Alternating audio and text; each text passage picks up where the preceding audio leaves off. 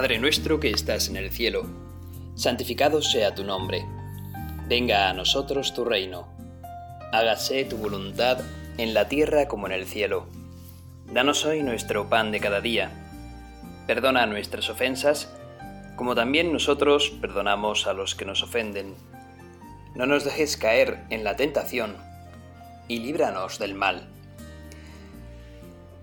Seguimos en esta meditación contigo, Señor, queremos rezarte, queremos amarte, queremos acercarnos un poco más a lo significado que tú tienes con nosotros, pero partimos ya siempre desde la humildad de saber que, que conocerte, aunque sea un ápice de ti, es ya muchísimo para nosotros, para nuestra mente limitada.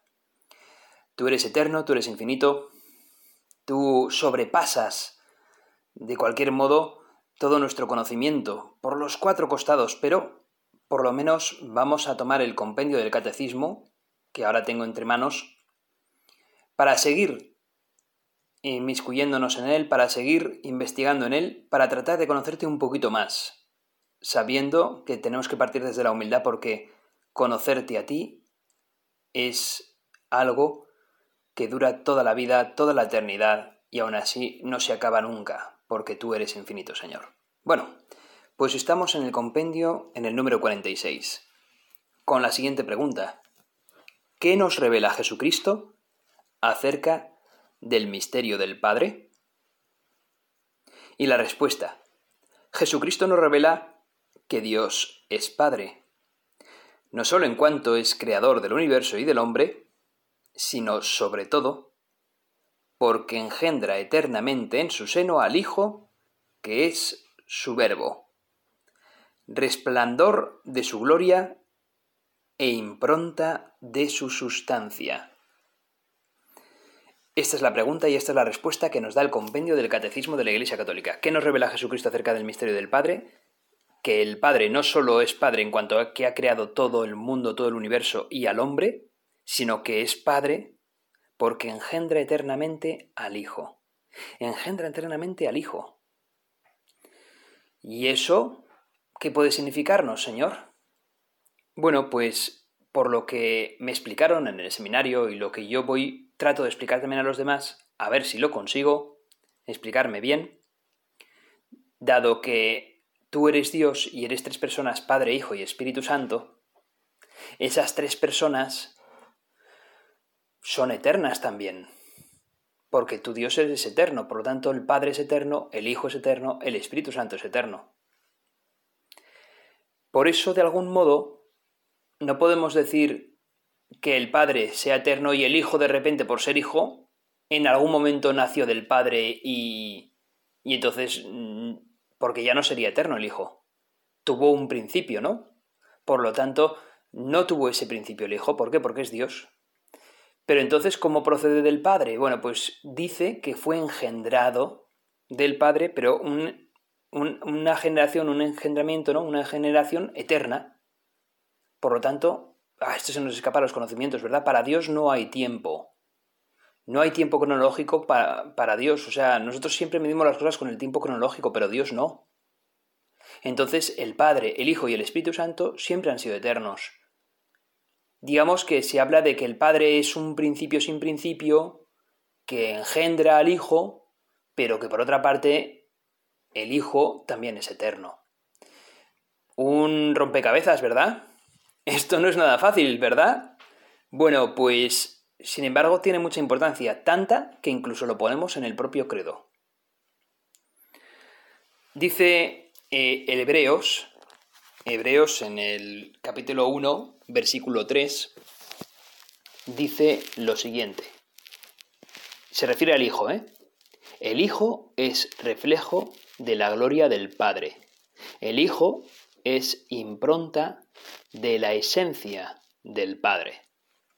Está claro, el Padre y el Hijo son un mismo Dios, uno, el Hijo, refleja al otro, el Padre, y por ser reflejo y ser impronta del ser del Padre, no significa que el Hijo naciese en un momento determinado, ¿no? En un tiempo determinado, no. Él ha sido engendrado y es continuamente engendrado por el Padre, ¿no? Es, es algo eterno, se nos escapa. Si fuese mejor teólogo os lo explicaría mejor, pero no lo soy, ya lo siento. bueno, pues vamos a ver qué nos dice el credo. Estamos hablando de que hay dos credos, ¿verdad? El credo de los apóstoles y el credo que hablamos niceno-constantinopolitano. Qué palabra más rara, ¿verdad? El credo niceno-constantinopolitano significa que viene o que se ha fraguado a partir de dos concilios ecuménicos, que fueron los dos primeros. El credo se ha fraguado en el primer concilio de, de, de Nicea, perdón, en el, concilio de Nicea del año 325 y en un segundo concilio, en el de Constantinopla, del año 381. Y por eso, con esos dos concilios, al final se fraguó ese credo, que llamábamos precisamente niceno-constantinopolitano. Y Dios, tú y el Espíritu Santo nos inspiraste para o inspiraste a nuestros padres, a esos padres antiguos de la iglesia antigua, para hacer ese credo, en el que hay un momento determinado en que dices, creo en un solo Señor, Jesucristo, Hijo único de Dios, nacido del Padre antes de todos los siglos, Dios de Dios, luz de luz, Dios verdadero de Dios verdadero, engendrado, no creado, de la misma naturaleza del Padre por quien todo fue hecho. Toma castaña, ¿eh? Vaya frasecita. Es verdad que dice, nacido del Padre, pero luego, por así decirlo, como que se corrige diciendo, antes de todos los siglos, y para que nos hagamos cargo, Dios de Dios, luz de luz, o sea que, es igualmente Dios, ¿no? Dice, Dios verdadero de Dios verdadero, engendrado, no creado. O sea, no es que fuese creado por, del Padre, porque, porque como Dios Hijo es eterno, no es creado sino que es engendrado del Padre, ¿por qué? Porque tiene la misma naturaleza que el Padre, ¿no? Dice, de la misma naturaleza del Padre, dice. En, en otras traducciones incluso dice consustancial al Padre. ¿Por qué? Porque tiene la misma sustancia, la misma esencia que el Padre. Incluso en Hebreos lo acabamos de escuchar, ¿verdad? Dice, es reflejo de su gloria, impronta de su esencia. El Hijo es impronta de la esencia del Padre cuando estamos dirigiéndonos a Dios, nos podemos dirigir... Lo, grande de Dios es que es tan grande que podemos luego incluso focalizar nuestra oración, ¿verdad? Y dirigirnos a Dios como Padre, dirigirnos a Dios como Hijo o dirigirnos a Dios como Espíritu Santo. Porque es así de grande. Y porque, y porque podemos emplear a las tres personas y dirigirnos a cada una de las tres o a las tres a la vez. O sea que así es, ¿no? Porque es la Santísima Trinidad, al fin y al cabo, ¿no? O sea, es algo asombroso, se nos escapa, ¿no? Es algo que se nos escapa de las manos, de nuestro conocimiento. Bueno, pues de la misma naturaleza que el Padre. Por primera vez, los cristianos utilizan una terminología griega que viene de la filosofía griega, que significa homoousios, es decir, de la misma naturaleza consustancial al Padre, para referirse a Dios, a cosas de Dios. Ya no solamente es la terminología hebrea, judía, tradición judía, sino que además ya toman cosas de los griegos ¿no? y de la filosofía griega para poder explicar mejor su fe. Esto es algo rompedor, pues ya en Nicea, en el 325 después de Cristo, se rompe con, con la tradición hebrea judía o, con, con, la cultura, con la terminología judía para explicar lo que es Dios. Y por eso se emplea el homousios, es decir, que es consustancial, que Dios Hijo es igual que Dios Padre. Dios de Dios, luz de luz, Dios verdadero de Dios verdadero, engendrado, no creado de la misma naturaleza del Padre por quien, todo fue hecho. Claro, fijaos, si todo eso lo decimos en el credo, por lo menos espero que en esta meditación nos sirva un poco más para poder entenderlo. Si no, te lo pedimos a ti, Dios. Dios, te pedimos que nos ayudes a comprenderte mejor, porque eres tan sumamente grande que se nos te nos escapas de nuestro conocimiento de las manos. A ti te pedimos que nos ayudes a poder acercarnos un poco más a tu esencia. De todos modos, sabemos que veremos tu esencia tal cual es cuando estemos en el cielo contigo contemplándote.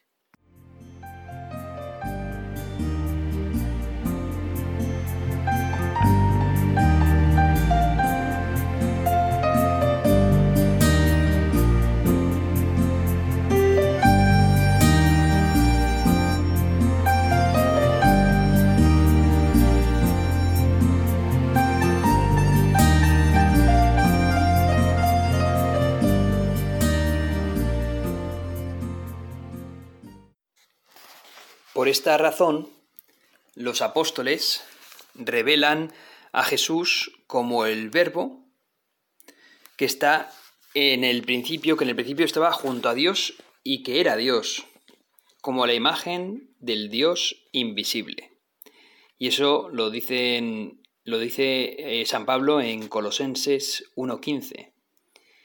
El verbo que en el principio estaba junto a Dios y que era Dios, Juan 1, y dice, como la imagen del Dios invisible, Colosenses 1, como el resplandor de su gloria y la impronta de su esencia, que es lo que hemos oído en Hebreos. Los apóstoles saben que, que Cristo es Dios Hijo, hecho hombre, y que es igual que Dios Padre, que está junto a Dios y que es Dios, como la imagen del Dios invisible, como el resplandor de su gloria, como la impronta de su esencia, tienen una fe verdadera en que Dios se ha engendrado. Pero lo más fascinante de esto es que, que Dios se revela a sí mismo como el verbo, la palabra de Dios que se hace carne, que se, se encarna. Claro, los musulmanes hablan de los cristianos y de los judíos como las religiones del libro. Entonces ellos dicen, sí, los cristianos y los judíos son como nosotros en el sentido en que son la religión del libro, pero eso no es así. Los cristianos no decimos que somos de la religión del libro, nosotros somos de la religión de la palabra. La palabra, es decir, la promesa de Dios, el verbo de Dios, que se hace carne, y la palabra eres tú, Jesús. Tú eres la promesa de Dios Padre que te has encarnado. Tú nos prometiste que nos librarías del pecado con esa nueva alianza y por eso tú, ese verbo, esa palabra, esa promesa, te encarnas. Te encarnas a través de la Virgen María, Jesucristo, Jesús de Nazaret, en Jesús de Nazaret. Y así es como Dios Hijo, tú nos redimes, en unión con Dios Padre, por voluntad de Dios Padre. Y por eso mismo terminas por darnos también a Dios Espíritu Santo. Por eso decimos en el credo que tú eres Dios Hijo, igual que el Padre, consustancial al Padre la misma sustancia, la misma esencia. Por eso continuamos, Señor, con, el compendio y vamos al siguiente punto, al 47, con la siguiente pregunta. ¿Quién es el Espíritu Santo que Jesucristo nos ha revelado? Y dice el compendio, el Espíritu Santo es la tercera persona de la Santísima Trinidad, es Dios, uno e igual al Padre y al Hijo, procede del Padre, como dice Juan 15:26, que es principio sin principio y origen de toda la vida trinitaria. Y procede también del, del Hijo, procede del Hijo, filio y del Hijo, procede del Hijo, por el don eterno que el Padre hace al Hijo. El Espíritu Santo enviado por el Padre y por el Hijo encarnado guía a la Iglesia hasta el conocimiento de la verdad plena, como nos dice Juan 16:13. Es decir, que el Espíritu Santo, tú Dios, Espíritu Santo, eres la tercera persona de la Santísima Trinidad, que eres, por lo tanto, igual, eres consustancial, igual, con la misma esencia, con la misma sustancia que el Padre, consustancial, igual, con la misma esencia que el Hijo, que procedes del Padre, porque eres principio, sin principio, recordad, Dios Espíritu Santo, por ser eterno, tampoco tiene principio, por lo tanto es como principio sin principio. ¡Wow! ¡Qué difícil, ¿verdad? Y origen de toda la vida trinitaria.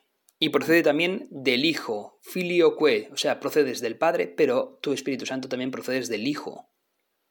Sin principio, recordad, ¿eh? Pero procede de ambos, por el don eterno que el Padre hace al Hijo, el Espíritu Santo. ¡Wow! Difícil, ¿verdad? Sin embargo, pidámosle al Señor que nos lo haga entender.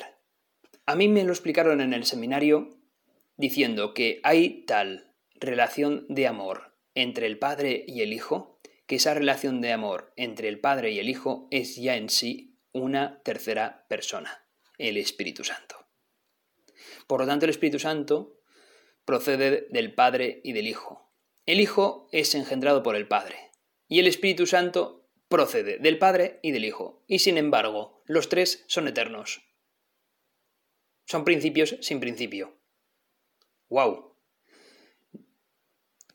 Procede del Padre, procede del Hijo, el Espíritu Santo, y se encarna. Y, perdón, el Espíritu Santo es el esposo de la Virgen María. La Virgen María da a luz a Dios Hijo, al Verbo encarnado, Jesús de Nazaret, y por lo tanto nosotros decimos también en nuestro credo que creemos en el Espíritu Santo. Decimos que el Espíritu Santo es Señor y dador de vida. Al fin y al cabo nos da la vida en la iglesia, nos guía en la iglesia, es el paráclito, el defensor que tenía que enviarnos Jesús de Nazaret y que nos envió y que gracias a este defensor la iglesia continúa a pesar de las acechanzas del demonio, porque la iglesia no la frenará ni siquiera el demonio. Las puertas del infierno no podrán con ella. ¿Por qué? Porque el Espíritu Santo es Señor y dador de vida. Es el esposo de la Virgen, es el guía de la Iglesia, es quien nos da la santidad cuando nos acercamos a los sacramentos fundados por Jesucristo. Y por lo tanto, porque Dios, Espíritu Santo es Dios, porque el Espíritu Santo es Dios, nosotros adoramos y damos gloria al Espíritu Santo. El Espíritu Santo también dio voz a los profetas antes de que naciese el Hijo en este mundo, antes de que se encarnase el Hijo. El Espíritu Santo procede del Padre y del Hijo, y aquí tenemos, bueno, pues una gran controversia. Cuando decimos que el Espíritu Santo procede del Padre, y decimos procede del Hijo, añadimos ese y del Hijo, ese filio que y del Hijo, ahí ya tenemos un problema o hemos tenido, o los hemos teniendo, mejor dicho, con la Iglesia oriental, la Iglesia ortodoxa. Siempre hubo problemas entre la Iglesia latina y la ortodoxa, problemas mm, también políticos acerca del poder, pero había que tener una excusa teológica para romper con la Iglesia latina, y esta fue el filioque. Y del Hijo. Vamos a hablar un poquito más adelante de esto. Te vamos a pedir, Señor, que también me des objetividad para poder hablar, imparcialidad, para poder hablar, pues, pues bien de todos mis hermanos, ¿no? de la Iglesia católica y de la Iglesia ortodoxa, pero también pues hacer ver a los que nos escuchan de esas heridas que aún tenemos que sanar, que es necesitamos unirnos entre nosotros, entre la Iglesia Católica y la Iglesia Ortodoxa. El sentido del Espíritu Santo está precisamente también en la misión que éste tiene. Cristo lo anuncia, os envió al Paráclito, al Espíritu Santo, el que habló por los profetas y actuó en la creación, para conduciros hasta la verdad completa. El Espíritu es el Espíritu de la verdad, el que nos enseña a Dios como es, a Dios Padre, a Dios Hijo e incluso a sí mismo, a Dios Espíritu Santo. Y así, por lo tanto, el Espíritu Santo es revelado como una persona divina tanto por el Padre como por el Hijo, por Jesús y por el Padre, por precisamente la relación entre Jesucristo y su Padre. Por lo tanto, el Espíritu Santo tiene origen eterno y una misión también en este mundo, una misión temporal, para guiar a su Iglesia, a los apóstoles, a su iglesia, para guiarlos hacia el Padre y al Hijo, y para revelarnos lo que es la verdad, a Dios mismo. Por eso era de esperar que en el concilio segundo, en el de Constantinopla, se le mencionase, diciendo que creemos en el Espíritu Santo, y por lo tanto se le considerase como Señor y Dador de vida, porque nos lleva a la verdad. La Iglesia, por lo tanto, reconoce así al Padre como la fuente y el de toda la divinidad, pero a su vez al Hijo y al Espíritu Santo como verdaderas personas de la Trinidad que son eternas y tienen la misma sustancia que el Padre. Pero recordemos que también este mismo credo, el niceno constantinopolitano, había que darle también como había que fijarlo un poco. Y aquí pues tenemos una pequeña herida, esa escisión de la Iglesia ortodoxa y latina, por la que debemos de rezar continuamente.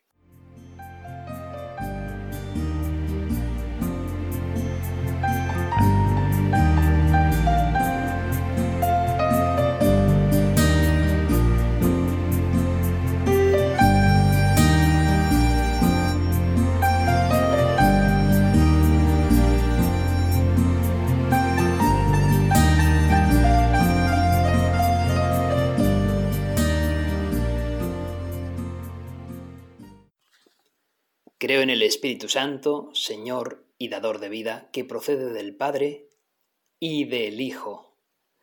Filioque y del Hijo. En la tradición primera de este credo niceno-constantinopolitano no aparecía eso de que el Espíritu Santo procediese del Padre y del Hijo, simplemente se quedaba con que procedía del Padre. Sin embargo, a partir del siglo, ya en el 400 y pico, el Papa León eh, admitió que el Espíritu Santo procedía del Padre y del Hijo y además lo admitió de una manera solemne, sin discusión. No se utilizaba de todos modos en el credo de Roma el y del Hijo, el filioque, y sin embargo, a partir del siglo VIII sí que se va a añadir que procede de, el que el Espíritu Santo procede del Padre y del Hijo. Ese y del Hijo no lo admitía la Iglesia Oriental la Iglesia que ahora denominamos ortodoxa. Y esto hizo o provocó que en el año 1054 el entonces em, legado papal Humberto de Silva Cándida y el que entonces era el patriarca de Constantinopla de Oriente, Miguel Cerulario, se excomulgaran el uno al otro y se provocase el cisma de Oriente o mejor conocido como el cisma entre Oriente y Occidente, provocando una gran división dentro de la Iglesia. Es verdad que habían habido eh, pues muchos altercados y muchas riñas y tensiones en el ámbito del poder, de la política, pues, concebiendo también la jerarquía eclesiástica como símbolo de poder en vez de símbolo de servicio. Y eso pues también hemos de pedir al Señor que nos ayude a entender que estamos para servir, no tanto para mandar. Pero bueno, pues esas tensiones hicieron que al final entre ambos eh, hubiese pues ese, mm, esa, esa, comunión, ¿no? Esa excomunión, perdón, esa excomunión del uno contra el otro. Pero creo que hemos avanzado en este terreno y ya en el siglo XV, pues en el concilio de Florencia, Em, poco antes de que cayese Constantinopla en manos de los otomanos, el que entonces era patriarca de Constantinopla, que precisamente murió en Roma, acudió a ese concilio eh, de Florencia y admitió, con una mejor explicación, el filioque, ¿no? Admitió que efectivamente el Espíritu Santo también procede del Hijo. Lo admitió eh, porque se lo explicaron mejor, porque eh, también la actitud de diálogo entre ambas partes pues era mejor. También el pobre patriarca de Constantinopla, viendo que los otomanos se acercaban a sus fronteras y que el imperio quedaba reducido a la mínima expresión, pues necesitaba la ayuda de los occidentales, una ayuda militar que luego nunca llegó, lamentablemente. El patriarca de Constantinopla no volvió a Constantinopla, murió en Roma y al final, eh, pues ese, ese diálogo, ese acercamiento se quedó en, en casi nada, porque Constantinopla, eligió a su propio patriarca y continuó pues la división entre Oriente y Occidente y lamentablemente Constantinopla luego cayó, ¿verdad?, en manos de los otomanos, pocos años después. Sin embargo, esa excomunión continuaba. Las iglesias, la oriental y la occidental, seguían divididas la una de la otra y fijaos y fijémonos cómo pues a ti, Señor, eh, esa situación lamentable te produce un gran dolor, que tu propia iglesia que tú mismo has fundado esté dividida en, en varias partes, ¿verdad? Los ortodoxos por un lado, luego me llegarían los anglicanos también divididos, también los luteranos, al final pues llegaron todos esos protestantes y la iglesia queda pues muy dividida. La gente cree en ti, Señor, pero a veces le cuesta eh, ponerse en comunión, ¿verdad? En una sola iglesia bueno, pues sírvanos como, un detalle bonito a, tener en cuenta que a pesar de todo ese dolor y esa división, hace pues ah, hoy en día ahora son hace 57 años, hace 57 años surgió pues un hecho histórico. El Papa Pablo VI había decidido viajar a Jerusalén por la Navidad de 1963-1964 ya entonces habían empezado a ver abrirse un poco de diálogo entre Roma y Constantinopla. Y el patriarca Atenágoras, que era el patriarca de Constantinopla, decidió viajar también a Jerusalén en enero de, a principios de enero de 1964 y allí tuvo un encuentro y una visita con el Papa Pablo VI. Y fue un hecho histórico porque Pablo VI pues, eh, se se acercó y, como, y, se autodominó, pues yo soy Pedro, ¿no? Y el, patriarca Atenágoras, pues se fundió en un abrazo con Pablo VI. Después de eh, muchísimos años sin haber eh, tenido una sola eh, comunicación, permitidme que lea un pequeño artículo al respecto.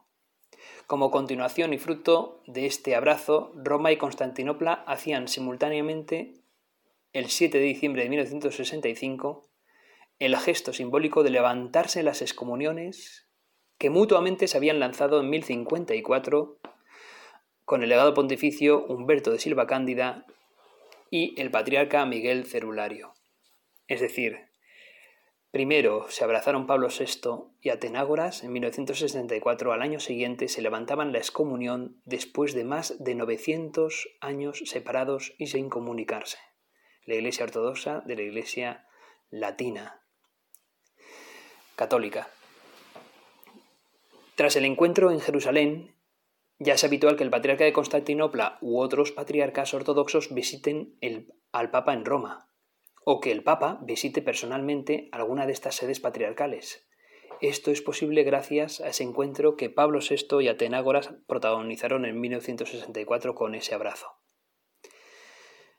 Pero a pesar de la importancia de estos intercambios, no son lo mismo ni tienen la plenitud de significación del abrazo en Jerusalén. Entonces se trató del encuentro de dos iglesias hermanas en el seno de la Iglesia Madre, la única madre de todas las iglesias, que es Jerusalén, como se ruega en la antigua anáfora de Santiago. También el Papa recordaba que Cristo, elevado en la cruz en Jerusalén, atrae a todos hacia sí. Dios Hijo atrae a todos hacia sí. Y así atrajo precisamente a Atenágoras y a Pablo VI. A la pregunta de los periodistas de por qué había ido a Jerusalén, Atenágoras respondió, para decir buenos días a mi querido hermano el Papa. Hace 500 años que no nos hablábamos. Tal cual, ¿verdad? Bueno, pues si fue doloroso efectivamente que, se utilizase eh, un término teológico eh, para, seguir dividiéndose las iglesias, porque la una le tenía tirria a la otra, porque había un clima de, de tensión, eh, de poder, de política, pues precisamente algo tan sencillo como un abrazo entre dos personas hizo que la Iglesia ortodoxa y la Iglesia católica se levantaran las excomuniones y estemos ahora quizás más cerca los unos de los otros que nunca, ¿verdad? Bueno, pues esto es lo que el Señor desea, ¿no? Dios Padre, Dios Hijo, Dios Espíritu Santo, que no es fácil de poner esto en una meditación, sino los tres son un mismo Dios, eterno, que precisamente en esa relación de amor entre Padre e Hijo es tal esa relación de amor es tal el amor que se tienen el uno al otro que surge la tercera persona, Dios Espíritu Santo. Vamos a pedirle a la Santísima Trinidad, a Dios Padre, a Dios Hijo, a Dios Espíritu Santo, que nos ayuden a quererle más a Dios, a confiar más en Él, a no temerle, o mejor dicho, a temer alejarnos del inmensísimo amor que Él ya nos tiene. Bien sabe de esto la Virgen María, como hija de Dios Padre, como Madre de Dios Hijo, como esposa de Dios Espíritu Santo. Dios te salve María, llena eres de gracia, el Señor es contigo. Bendita tú eres entre todas las mujeres, y bendito es el fruto de tu vientre Jesús. Santa María, Madre de Dios, ruega por nosotros pecadores, ahora y en la hora de nuestra muerte. Amén.